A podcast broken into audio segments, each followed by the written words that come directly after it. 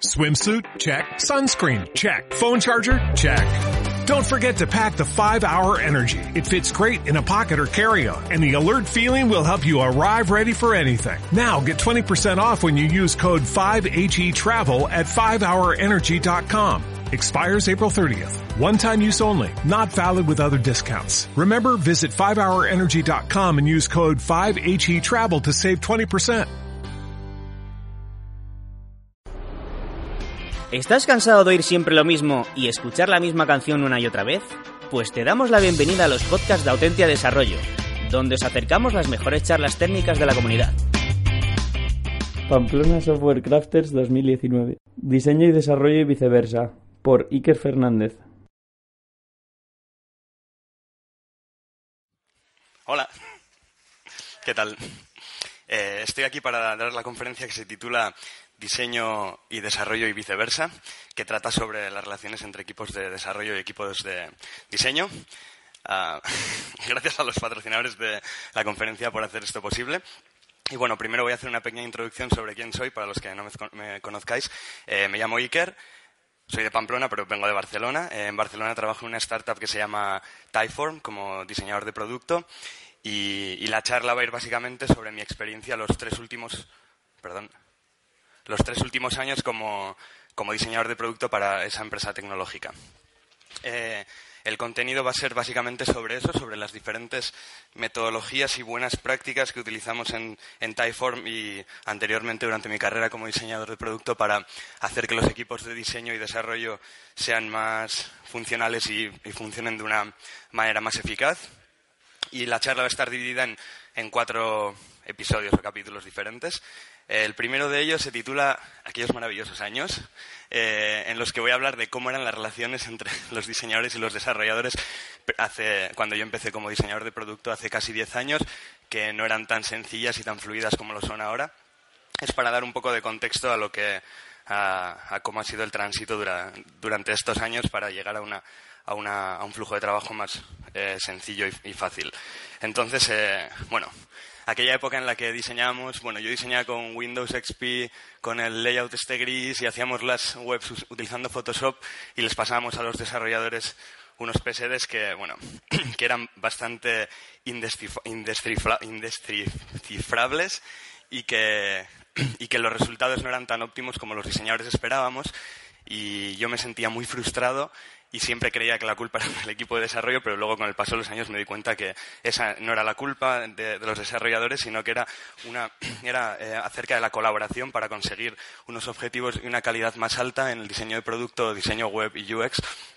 Entonces, eh, una conversación típica de aquellos años era esta. Yo soy el, el diseñador que digo, Sí, bueno, está bien, pero los colores no son exactamente los mismos, ¿no? Esta es una situación que me ha pasado muchísimas veces y era muy frustrante. Y la parte de desarrollo decía, Sí, bueno, luego lo miro, pero funciona bien, ¿no? Es la hostia, o sea, es, muy guay, esto funciona que te cagas.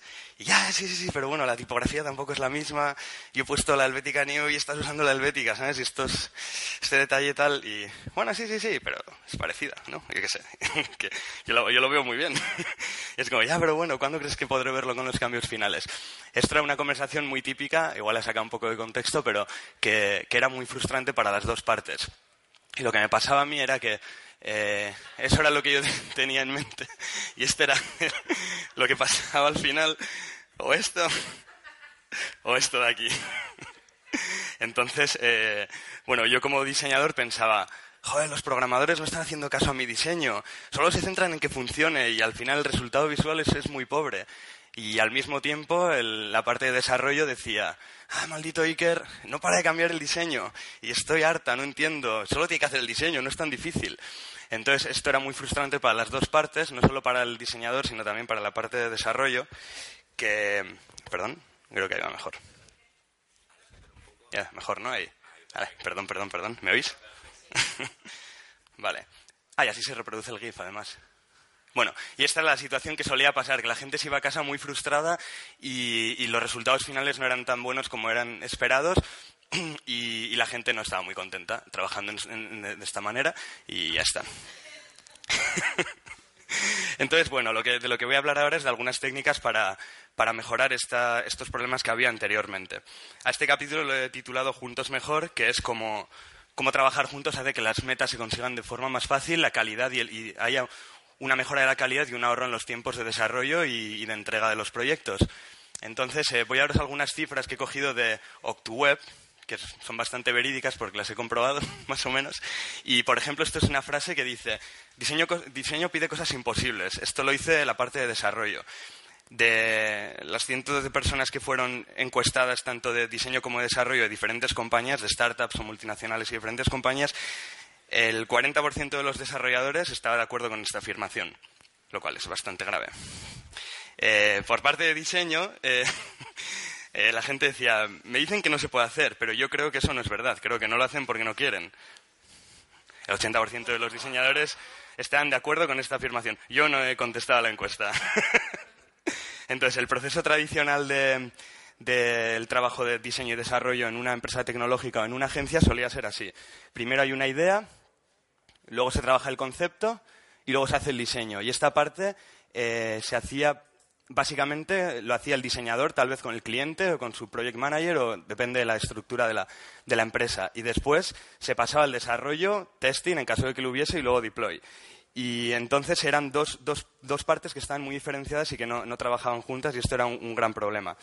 Entonces, siguiendo un poco con los datos que me parecían muy interesantes, los diseñadores que sienten que sus indicaciones hacia el equipo de desarrollo son molestas, eh, el 70% de los diseñadores encuestados están de acuerdo con esta afirmación y desarrolladores que confiesan que eso es así, el 30% de ellos dijeron que, las indicaciones de los diseñadores eran molestas.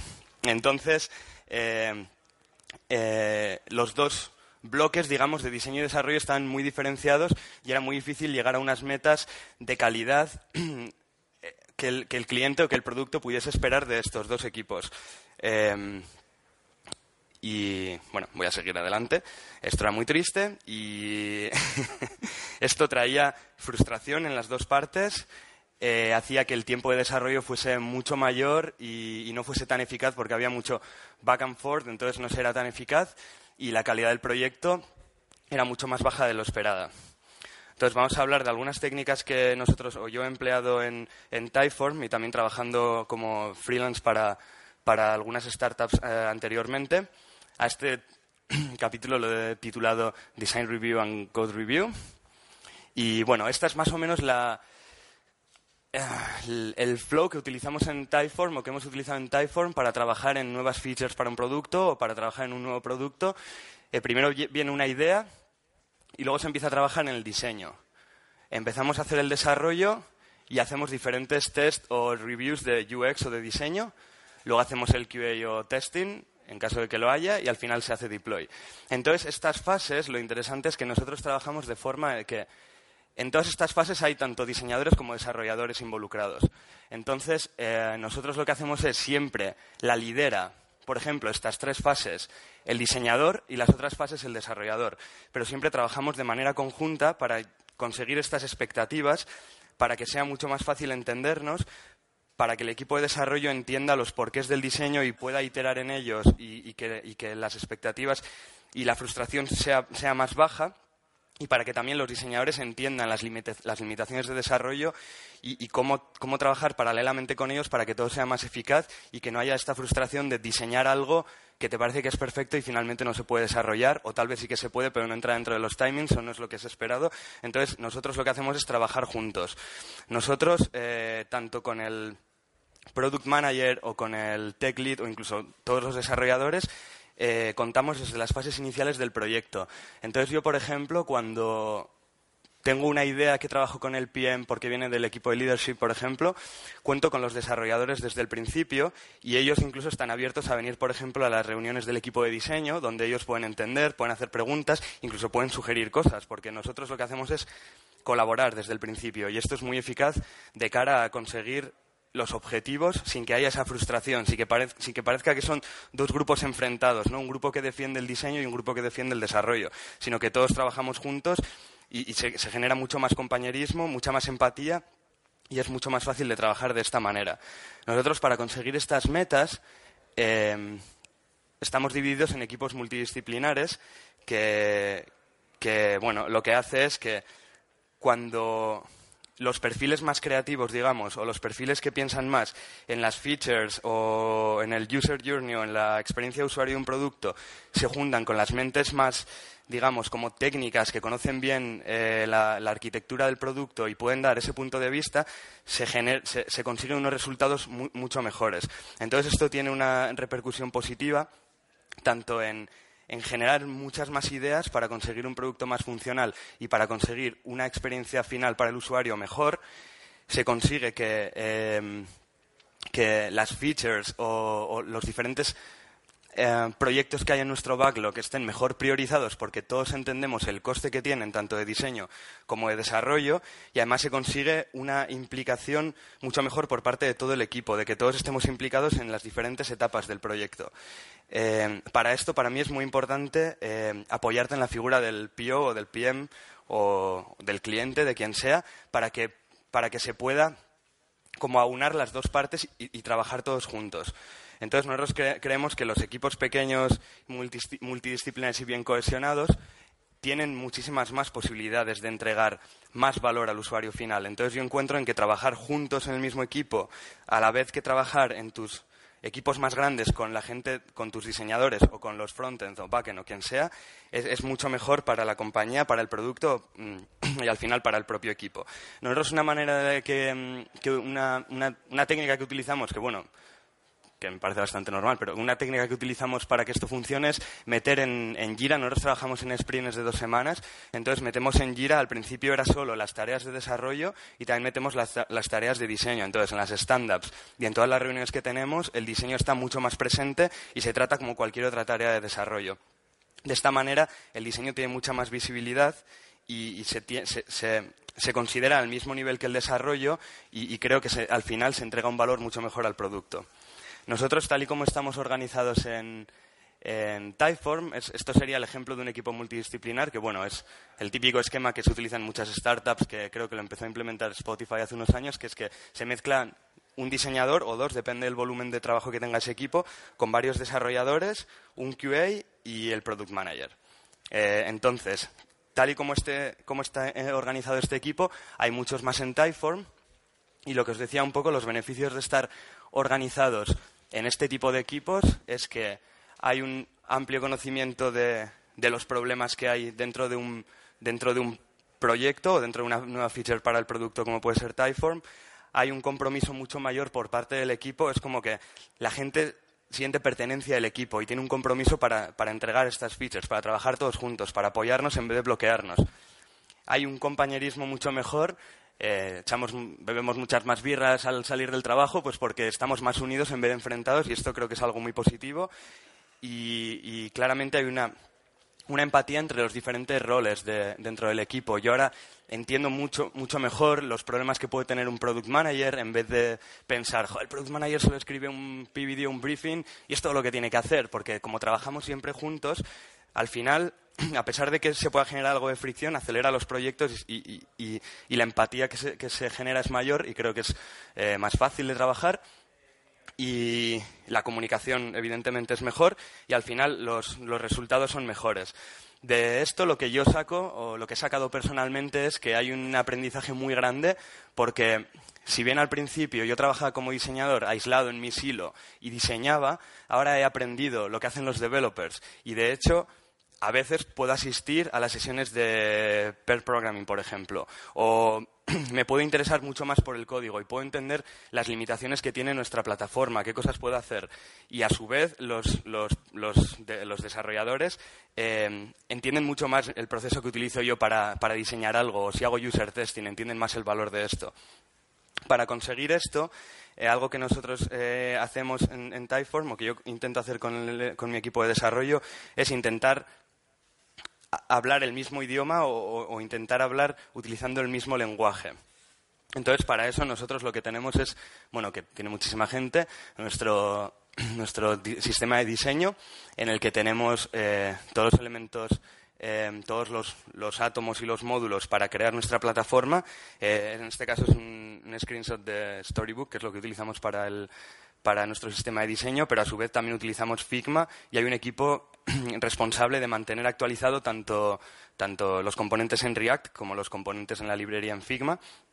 Y, es una, herramienta muy útil para estas mejores relaciones entre desarrollo y, diseño. Entonces quiero hablar un poco sobre sistemas de diseño y cómo, es la, cómo los utilizamos en Typeform para conseguir este propósito y, no sé si vosotros utilizáis sistemas de diseño en vuestras empresas o en lo que trabajéis, pero me imagino que sí. Pero luego me podéis dar vuestra opinión porque yo voy a contaros algunos problemas que hemos tenido utilizando sistemas de diseño y también los beneficios de haberlos utilizado.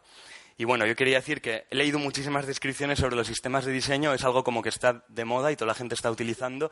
Y lo que quería decir es que un sistema de diseño no es solo una librería de componentes, no es una librería que puedas tener actualizada en Figma, en Sketch o en Storybook es, mucho más. Necesitas unos patterns, cómo utilizar esos, componentes, es un lenguaje visual de cómo, generar diferentes pantallas para tu producto y no es solo una librería de componentes, por así decirlo.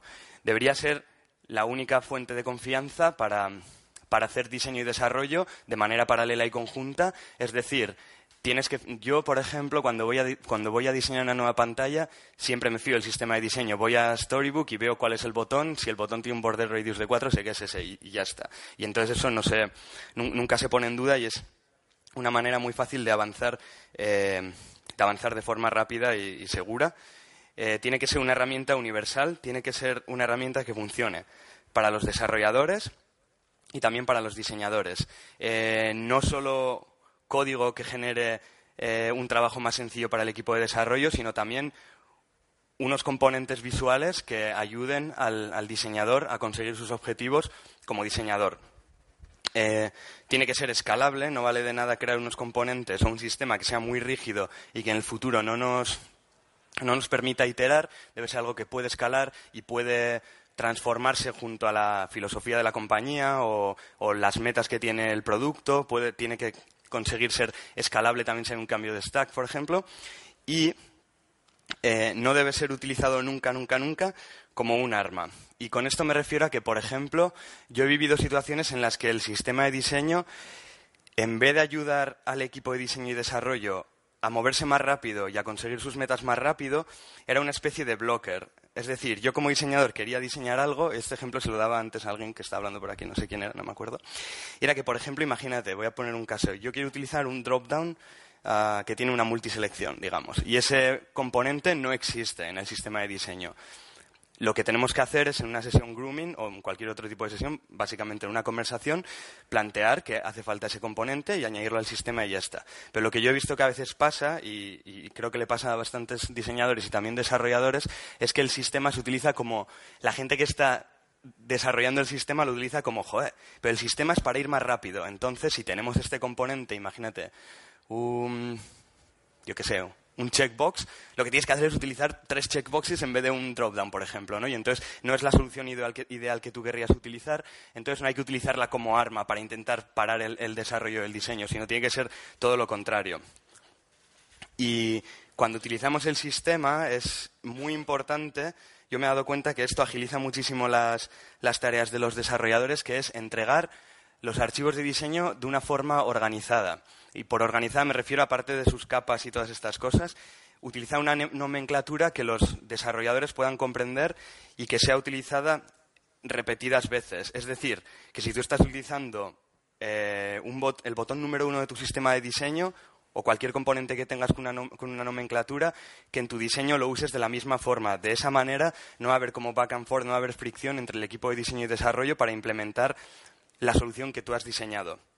Y esto es muy importante y hace que, eh, haya una consistencia eh, a la hora de trabajar conjuntamente el equipo de diseño y el equipo de desarrollo. Yo he notado que los desarrolladores están muy contentos cuando lo haces de esta manera y creo que el, como el estado de ánimo del equipo también es mucho mejor cuando, eh, cuando tienes una consistencia y organizas muy bien los archivos de diseño. Esto es algo fundamental.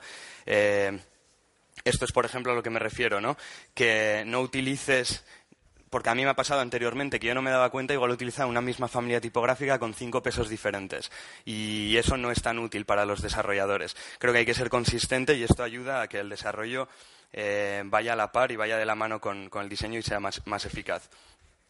Es importante también que como diseñador conozcas o por lo menos sepas cómo trabajar con el equipo de desarrollo en cuanto, por ejemplo, un, layout o tienes que entender cosas básicas como pueden ser los paddings o los márgenes. Es muy importante que estés de acuerdo con los desarrolladores desde el principio en cómo va a ser el layout de una página. Esto va a ayudar a que una, una, una, aplicación, un producto o una web sea mucho más fácil de, hacerla responsive. Eh, no va a haber tantas preguntas entre diseño y desarrollo de qué margen tengo que utilizar aquí o lo que es más importante. No va a haber un problema en cuanto a márgenes que tú has diseñado y el desarrollador los utiliza de otra manera, porque me parece muy frustrante para un diseñador algo pequeño, que un margen sea de 8 píxeles y un desarrollador implemente 16, en realidad a la mayoría de la gente no le va a importar, pero tú como diseñador sí que te sientes como un poco ahí eh, frustrado, ¿no? Entonces, eh, conocer tu layout, conocer la forma en la que trabaja un, desarrollador maquetando un producto o una web creo que es fundamental. Yo para esto eh, me he apoyado de, de, estas herramientas, que no sé si las conocéis. esto es Figma, Abstract, Sketch y SuperHigh. Figma y Sketch son dos herramientas de, de diseño que Sketch junto a Abstract. ¿Conocéis Abstract? ¿Utilizáis Abstract? Vale, perdón, os lo voy a explicar. Eh, no me pagan ni nada estos, estas eh, herramientas.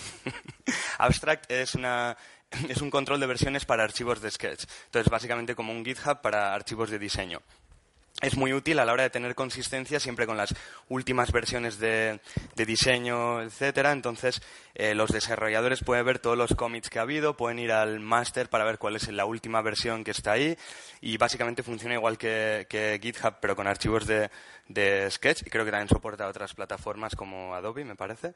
Y Figma es una herramienta genial que nosotros hemos cambiado en a finales del año pasado de Sketch y Abstract a Figma, que es básicamente online y permite muy bien la colaboración. Más de una persona puede trabajar junta en el mismo archivo y esto es súper útil. Yo a veces estoy diseñando y puedes ver que otra persona entra, un desarrollador, por ejemplo, y te puede preguntar algo en directo en el, mismo artwork, en el mismo artboard y y es algo muy útil. Entonces, a la hora de, la comunicación entre diseño y desarrollo, me parece que, estas herramientas han, sido fundamentales. Y, por último, SuperHigh, que lo recomiendo mucho, es una plataforma de cursos online que son súper intuitivos y muy fundamentales para, para la comunicación y colaboración entre fluida entre diseñadores y desarrolladores. Tienen tanto cursos como de desarrollo, digamos, orientado a diseñadores de producto o diseñadores web, como cursos de diseño orientados a desarrolladores. Y yo les digo a, mis equipos de, a mis compañeros que trabajan en el equipo de desarrollo en Typeform de miras a SuperHigh, hacer el curso este de UX, que es súper interesante. Y ellos aprenden conceptos básicos que a la hora de comunicarse conmigo, la comunicación es mucho más fluida y yo a la vez aprendo eh, unas nociones básicas, o más si quieres, para la, la, comunicación con ellos mucho más fácil. Entonces, por ejemplo, habiendo hecho un pequeño curso de SuperHigh, puedes ser capaz de dar estilo a, los componentes del sistema de diseño tú. Entonces es mucho más fácil y ahí se, es como que se, se solapan dos partes de conocimiento del desarrollo y del diseño donde la comunicación hace que sea mucho más fácil. Entonces, una conversación, igual que os he puesto antes al principio de la presentación, que podría ser algo así como, oye Iker, ¿qué tamaño vamos a utilizar en los títulos del header? Entonces tú le dices, creo que size 1 para resoluciones mayores de 1024 y size 0 para el resto. Y, ah, perfecto, y gray 7 para los disabled, ¿sí?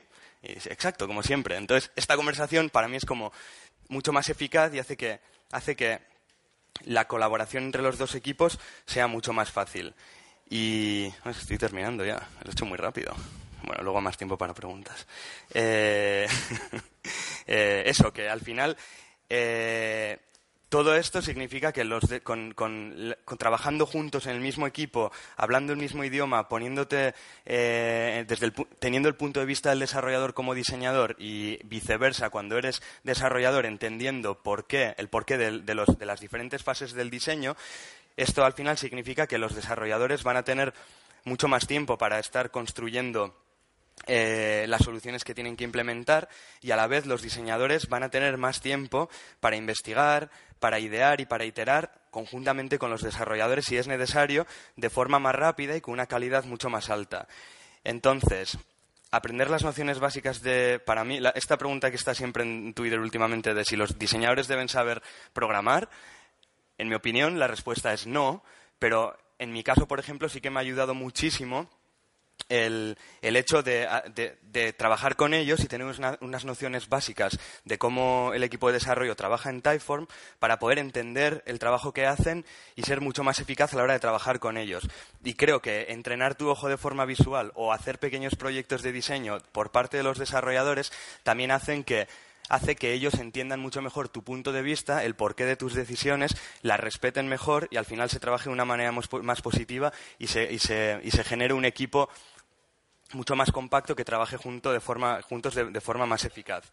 Eh, entonces, mi recomendación es que, que, eh, que las dos partes, los dos equipos, compartan los conocimientos de las áreas que se superponen, que no trabajen en silos aislados e intenten competir entre ellos, sino que compartan el conocimiento y que, y que el equipo crezca de esta manera. Y ya he terminado. Gracias.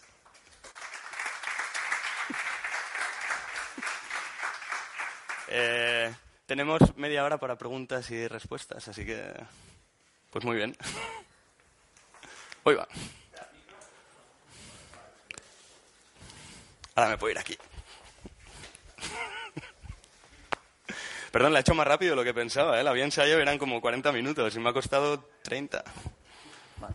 Bueno, aunque haya sido rápida, a mí, a mí me ha encantado, ¿eh, Iker? Y además, justamente estamos en esa fase en la que queremos que el Product Owner o Product Manager con su equipo de diseño eh, interactúe lo mejor posible con la parte de desarrollo. Eh, por saber también un poco, a veces, eh, el flujo que has puesto antes de idea, que iba diciendo cómo ibas colaborando y demás y tal, desde que él hace la idea hasta que llega el deploy, te voy a hacer dos preguntas. Esa es la primera. ¿Qué tiempo transcurre desde que esa idea sale a producción al final y el usuario final la está disfrutando? Y después también un poco por, por ver, porque tú eres vasco y estás en Barcelona, ¿correcto? El equipo de diseño y desarrollo cuántos sois, para saber también a, qué me puedo adaptar yo a futuro, y, cuánto estáis físicamente juntos y cuánto estáis en remoto. Vale. La primera pregunta es en, cuanto al tiempo, ¿verdad? Desde la idea hasta que se hace el deploy.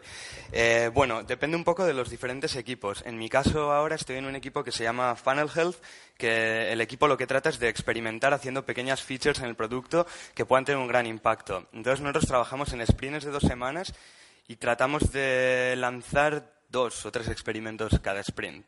Por lo tanto, iteramos de forma muy rápida.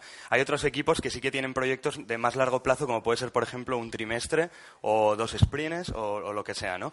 Pero esto es fundamental porque nosotros cuando, por ejemplo, viene el equipo, el leadership team y nos, y nos, pide que tenemos que aumentar el número de usuarios activos dentro de nuestra plataforma, ideamos, tenemos varias ideas o conceptos que bajamos juntos entre el equipo de desarrollo, el product manager y el equipo de diseño y, las ponemos en nuestro backlog de ideas. Y luego priorizamos ese backlog teniendo en cuenta el tiempo que tenemos para lanzar esos experimentos. Entonces, eso es lo bueno de trabajar juntos, que yo puedo tener una idea y los desarrolladores me pueden decir, mira, Iker, para hacer esto necesitamos hacer un microservicio, nos va a costar tres sprints, no se puede hacer. Entonces, ahí iteramos y vamos haciéndolo juntos. Cuando hemos tenido la idea, yo lo que suelo hacer es muy rápido unos wireframes que le presento al equipo de desarrollo, incluso a veces ellos los pueden hacer conmigo y y cuando todos estamos de acuerdo se hace el diseño final en base a nuestro sistema de diseño, en caso de que no haya que crear nuevos componentes, y, se hace el desarrollo. Entonces es muy rápido. Entonces ya te digo, máximo un sprint de dos semanas. En cuanto al número de gente, en mi equipo en este momento estamos eh, cuatro desarrolladores, no tenemos ningún QA, el Product Manager y yo. Y, equipos como este, en Typeform hay muchos. en total estamos como alrededor de 70, 80 desarrolladores y unos alrededor de 10 diseñadores de producto. Cada diseñador está dividido en un equipo eh, de la misma manera que estoy yo y a su vez el equipo de diseño tenemos reuniones recurrentes en las que trabajamos a veces juntos o tenemos eh, eh, forums de diseño donde nos damos feedback para mejorar este, este, estos diseños o para que estén alineados. O, por ejemplo, si yo estoy trabajando una feature que se puede superponer con algo que está trabajando otro compañero de diseño, poder trabajar juntos y estar al, tanto de lo que está pasando. Pero en mi equipo somos como un diseñador, cuatro desarrolladores y un product manager. ¿Cuántos equipos de eso hay en Funnel Health. No, Funnel de embudo, health, de, salud, funnel. ¿Cómo? ¿Cómo? ¿Pablo? Funnel. Funnel. sí, es, es, un poco, mi equipo es eh, la parte de, desde donde entran los usuarios, eh, pues eh, cualquier iteración que podamos hacer con ellos para mejorar algunas métricas que tenemos, que puede ser tener más usuarios o hacer que estos usuarios creen más typeforms o hacer que se reduzca el churn, el, como que el que, dejen la plataforma, ¿no? que la abandonen, pues la eso, mejorar la retención. Eh, sí, hacemos e-, experimentos que, que tengan una, una influencia en, estas métricas. Y puede ser tanto en la plataforma como fuera de la plataforma. Podemos colaborar con marketing para hacer algo en la página de login, por ejemplo, para mejorar estas métricas. No sé, es una, una idea.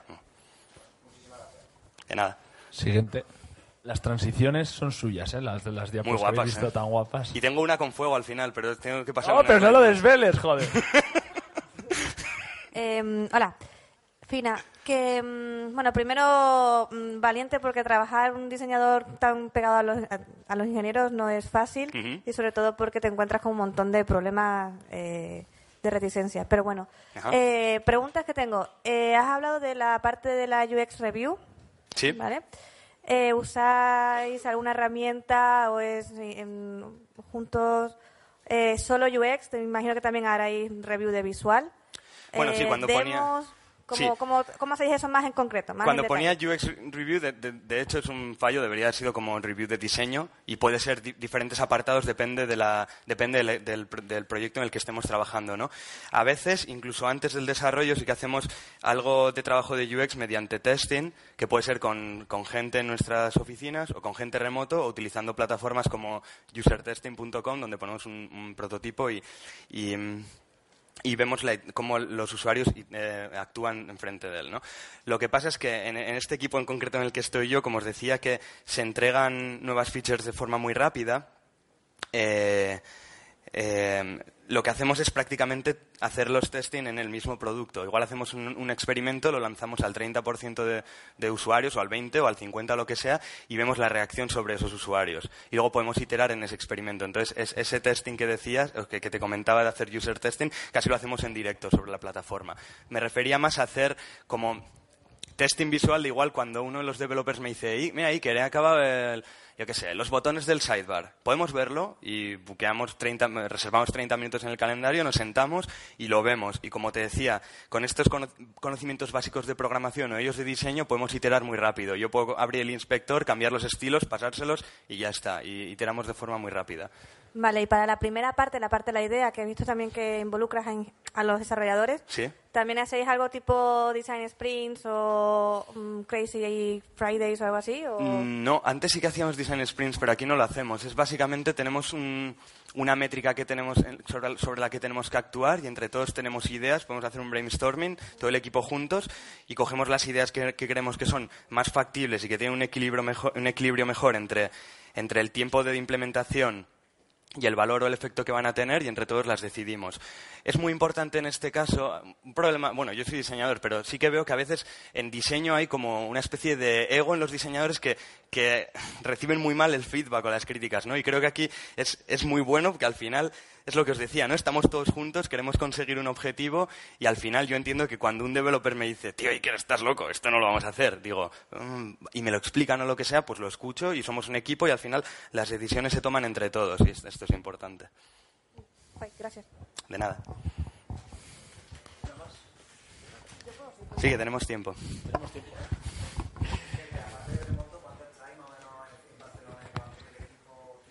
Sí, todos en Barcelona.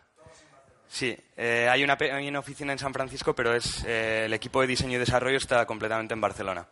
Es la única oficina en Barcelona. Eh, Opa Iker, eh, Hola. Muy guay la, eh, lo que has contado. Gracias. Eh, a ver, tengo curiosidad un poco por saber, eh, cuando hablas de diseño, eh, cuando, eh, o sea, quiero decir, muchas veces eh, cuando se habla de diseño se mezcla UX, se mezcla diseño, se mezcla usabilidad, se mezcla incluso lo que anteriormente se, como- se conocía como maquetación y ahora Sí. ya hasta se dice, ah, soy front developer y tal. Sí. Eh, eso en vuestro caso, eh, cuando habláis de diseño, ¿tú estás hablando de o esos cuatro developers, un diseño, un product manager? Vale, nosotros eh, tenemos básicamente diseñadores de producto y sí que puede haber diseñadores que están más eh, orientados a la parte de UX o de research, digamos, y diseñadores que, que están más orientados a la parte visual. Depende un poco del, del proyecto en el que estés trabajando. Puede haber un proyecto que necesite mucha más investigación y un proyecto que sea más de diseño, como es mi caso, por ejemplo. Yo, por ejemplo, estoy más cerca al lado visual, pero también tenemos gente que está fuera de, estos, eh, de estas colonias que os comentaba que hacen básicamente research. Nosotros tenemos un, un laboratorio en la oficina donde traemos a gente para testear otras cosas que pueden estar completamente fuera del producto o que pueden ser incluso side projects, ¿no? Pero eh, nosotros tenemos el perfil de diseñador de producto que en teoría hace todo y, y puede estar más, más orientado hacia un campo u otro dependiendo de las necesidades del equipo. Pero cuando yo digo que somos diseñadores de producto, hacemos un poco todo. Eh, no hacemos eh, no hacemos ni una línea de código, pero sí que hacemos eh, UX research si es necesario, o testing, tienes que saber hacerlo, o hacer un prototipo final, utilizando la plataforma que quieras o haciendo, haciendo el código si quieres también.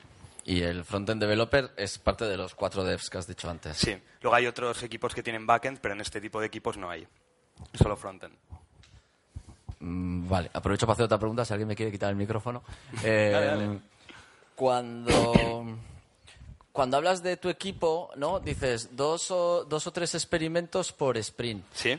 Eh, suena mucho y, y- y pregunto, ¿eh? No tengo, no tengo ni idea, ¿no? Porque cuando antes has, mostra- has, mostra- has puesto, has puesto idea, eh, despliegue tal, no sé qué, y al final acaba en despliegue. Sí. eh, me estaba, yo estaba diciendo, uy, esto es eh, muy lineal, eh, ¿dónde está el discovery y el delivery? ¿Cómo harán el discovery y el delivery? En cambio, luego has dicho, eh, nosotros hacemos dos o tres experimentos. Sí. ¿Eso parece que es que tu equipo es un equipo de discovery principalmente? Lo que tú, cuando entregáis los experimentos, son Ajá. producción que ya acaban esto, o luego hay alguien que eh, hace eso permanente en el código, etc. Vale.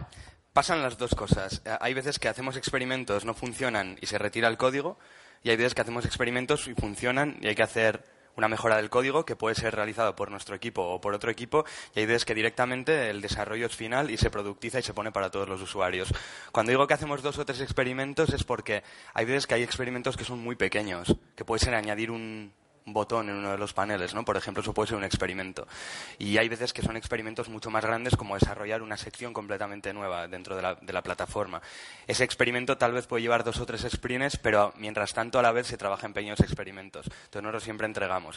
Y en cuanto a si al final va al producto o no, depende de las, del resultado final del experimento.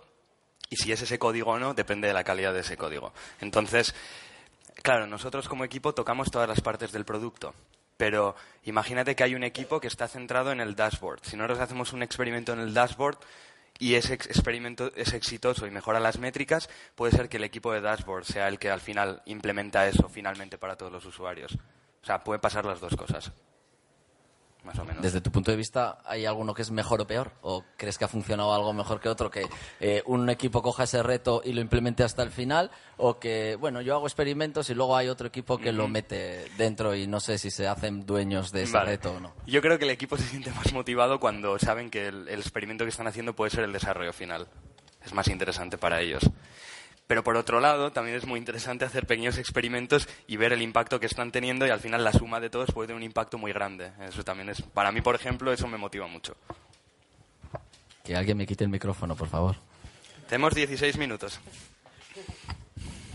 Hablando de experimentos, ¿cómo, ¿cómo gestionáis el tiempo de ciclo del experimento? Uno puede tener un mes o puede tener tres meses. ¿Quién es responsable de que ese código se acabe eliminando en Vale. caso de que es el PM, es el equipo? Vale, esto es importante.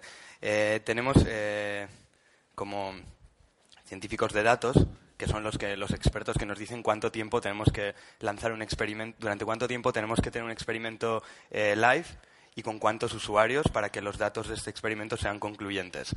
¿Vale? Entonces, no sé, si un experimento tiene un pequeño número de usuarios porque es una parte del producto que no lo tocan tantos usuarios, tal vez el experimento haya que tenerlo un mes y medio.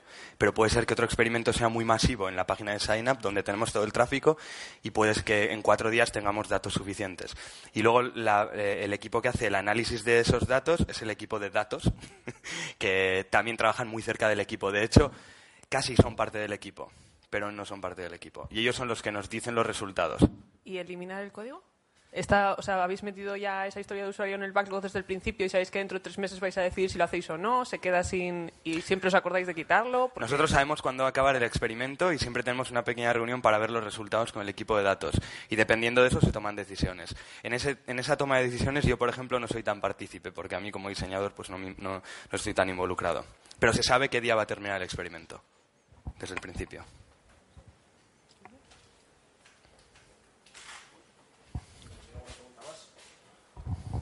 Si no, podemos echar una birra fuera también. Bueno, pues está. Espera que tengo el fuego.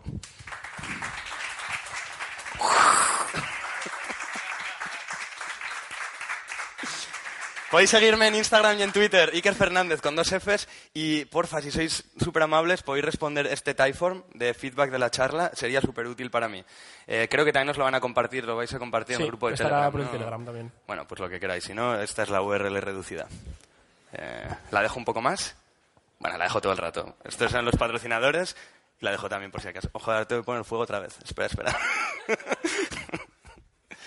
nunca había usado Keynote, es súper guapo, tiene unos efectos brutales. Mira el fuego. así, esta. La dejo así, ¿vale? Eh, gracias. Eh,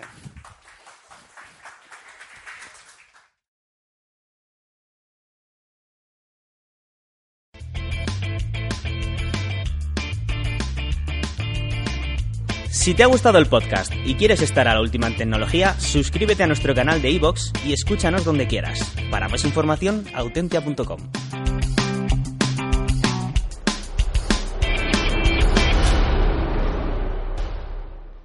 ¿Te preocupas por tu familia? Entonces, ¿por qué darles solo huevos ordinarios cuando pueden disfrutar de lo mejor? Eggland's Best, los únicos huevos con ese delicioso sabor fresco de granja, además de la mejor nutrición, como 6 veces más vitamina D, 10 veces más vitamina E y 25% menos de grasa saturada que los huevos regulares, además de muchos otros nutrientes importantes. Así que, dales los mejores huevos. Eggland's Best, mejor sabor, mejor nutrición, mejores huevos.